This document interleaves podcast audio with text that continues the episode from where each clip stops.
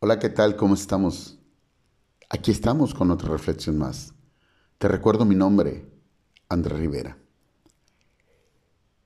Andamos por la vida creyendo que podemos tratar a Dios como tratamos a los seres humanos.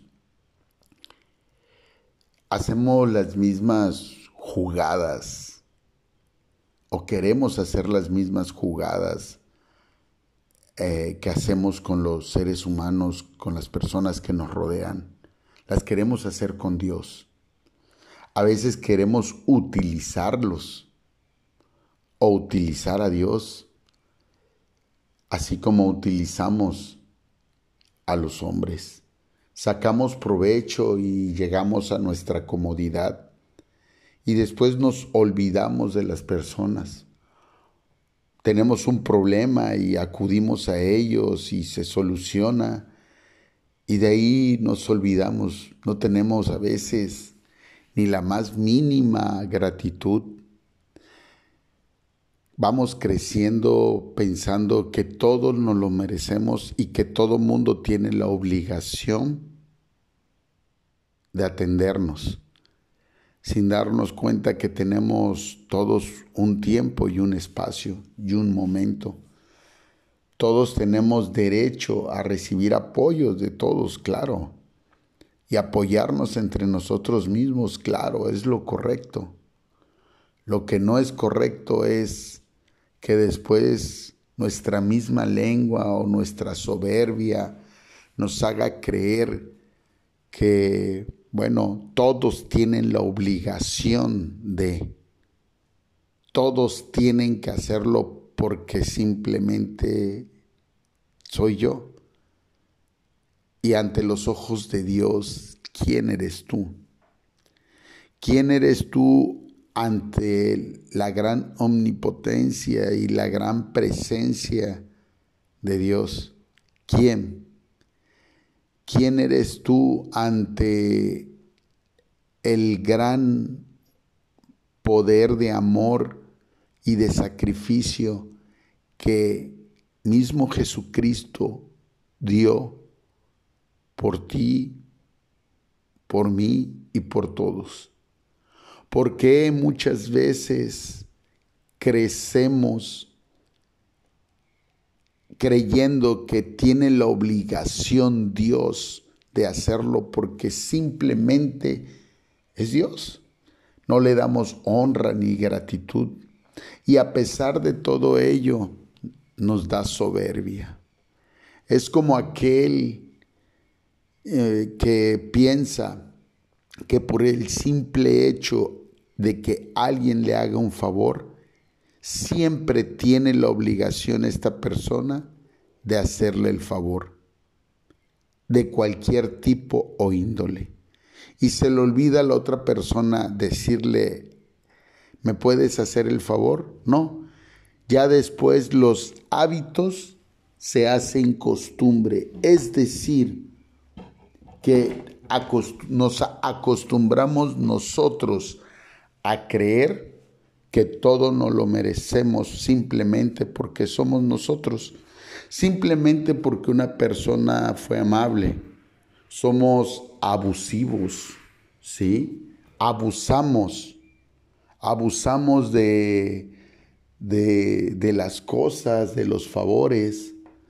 Una vez alguien me invitó a un convivio, una comida, una persona pues importante se podría decir. porque simplemente nos invitó a comer como a 35, 40 personas porque le nació. Cuando estábamos comiendo, una persona se levantó y fue a la cocina. Cuando vimos que regresó con varios platos ya envueltos y todo, y, dice él, ay, para, para, para, para el camino, para la casa. Entonces me acuerdo que quien hizo la fiesta, una persona adulta, estaba al lado mío y me dijo, no me, recuérdame que nunca vuelva yo a invitar a esta persona. Hay personas así. Hay personas que le das la mano y se toman el pie. Hay personas que te quieren hacer responsables de algo que ni siquiera ha salido de tu corazón, pero son, son encajosos. Y así de igual forma son con Dios, encajosos, abusan. Y la palabra es muy clara que debemos, no debemos de ser incautos. De igual forma, de igual forma somos con Dios le clamamos la primera vez, nos salva Dios, ¿sí? Nos saca de donde de la inmundicia donde estemos y posteriormente, posteriormente nos volvemos soberbios y volvemos a caer en nuestra seguridad y volvemos a ser las personas que éramos antes. Cuando estuvimos en el problema nos humillamos, Señor, perdóname, no quiero volverlo a hacer esto y el otro. Y después, ¿qué pasa? Ya que Dios nos sacó el problema, ya que estamos otra vez en nuestra zona de confort, nos olvidamos de Dios y caemos en nuestra soberbia y de nuestra lengua alabamos otras cosas y le damos el, el, valor a otras personas y otras cosas y nos olvidamos de dárselo a Dios. En el libro de Oseas, capítulo 7, a partir del 10 dice, y la soberbia de Israel testificará contra él en su cara. Y no se volvieron a Jehová su Dios, ni lo buscaron con todo esto. Efraín fue como paloma incauta sin entendimiento. Llamarán a Egipto y acudirán a Asiria. Cuando fuesen, tenderé sobre ellos mi red, les haré caer contra como aves del cielo les castigaré conforme a lo que se ha anunciado en sus congregaciones. Ay de ellos, porque se apartaron de mí. Destrucción vendrá sobre ellos, porque contra mí se rebelaron. Yo los redimí y ellos hablaron mentiras contra mí y no clamaron a mí con su corazón cuando gritaban sobre sus camas. Para el trigo y el mosto se congregaron, se rebelaron contra mí, y aunque yo los enseñé y fortalecí en sus brazos, contra mí pensaron mal. Volvieron, pero no al Altísimo. Fueron como arco engañoso. Cayeron sus príncipes a espada por la soberbia de su lengua. Esto será su escarmio en la tierra de Egipto. Amén. El pueblo de Egipto tuvo una razón de ser para el pueblo de Dios, para el pueblo de Israel. ¿Cuál fue esa razón de ser? Que se volvieran a humillar. Dios los llevó de gloria en gloria y siempre estuvo con ellos. Pero el pueblo de Israel se olvidó se olvidó de Jehová, se olvidó de quién les daba, quién les proveía. Y cuando ellos se olvidaron, su misma lengua los enterró, su misma soberbia los enterró.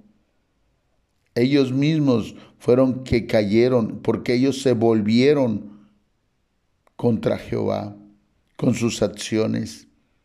Creyeron que como se dice vulgarmente, tenían a Dios agarrado de los pies. Y no era así. Porque se apartaron de Él y esos mismos les trajo destrucción. Se rebelan, se rebelan las personas creyendo que ya todo lo tienen. La vida en un segundo cambia. En un segundo puedes tener todo y en un segundo podemos perderlo. Aprendamos con humildad del pueblo de Israel. Aprendamos para que no seamos nosotros de igual forma metidos ante un pueblo cruel como Egipto, que no solamente nos haga trabajar, sino que nos traten dándonos migajas, quedando en la miseria y en la explotación. Recordemos que tenemos un Dios misericordioso y amoroso que nos ama, pero que también es justo. Aprendamos a honrarlo y a bendecirlo. Aprendamos a poderlo sentir y ver a través de nuestro amor y de nuestra gratitud. Tengamos esa humildad ante Dios. No tratemos a Dios como tratamos a las personas que nos rodean. No creamos que Dios tiene la obligación de servirnos como esclavo cuando nosotros tenemos la obligación de alabarlo. Y no porque nos dé, simplemente porque nos ama, porque es el Padre. Bendito Jesucristo que dio su vida en la cruz del Calvario por nosotros. Bendito Dios que dio a su Hijo por nosotros. Benditos somos que el Espíritu Santo está con nosotros, pero también que esté en nosotros a través de un corazón humilde, a través de un corazón lleno de amor y de misericordia. La palabra es clara que dice, no quiero ofrenda ni holocausto, quiero misericordia. Pero si no puedes tener misericordia con los seres humanos, con las personas que te rodean, con aquellos que llegan y solamente los juzgamos como pecadores, imagínate cómo, cómo podemos ser ante las grandes bendiciones que Dios nos ha dado y que nosotros ya estamos en nuestra zona de confort. No olvides o no olvidemos que estuvimos también siempre sin Dios pecando y olvidándonos y que Él fue quien nos rescató. Bendito y alabado sea en el nombre de Jesús.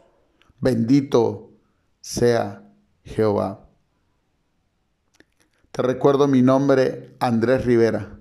Estamos en Spotify, YouTube, Instagram y Facebook. Bye bye.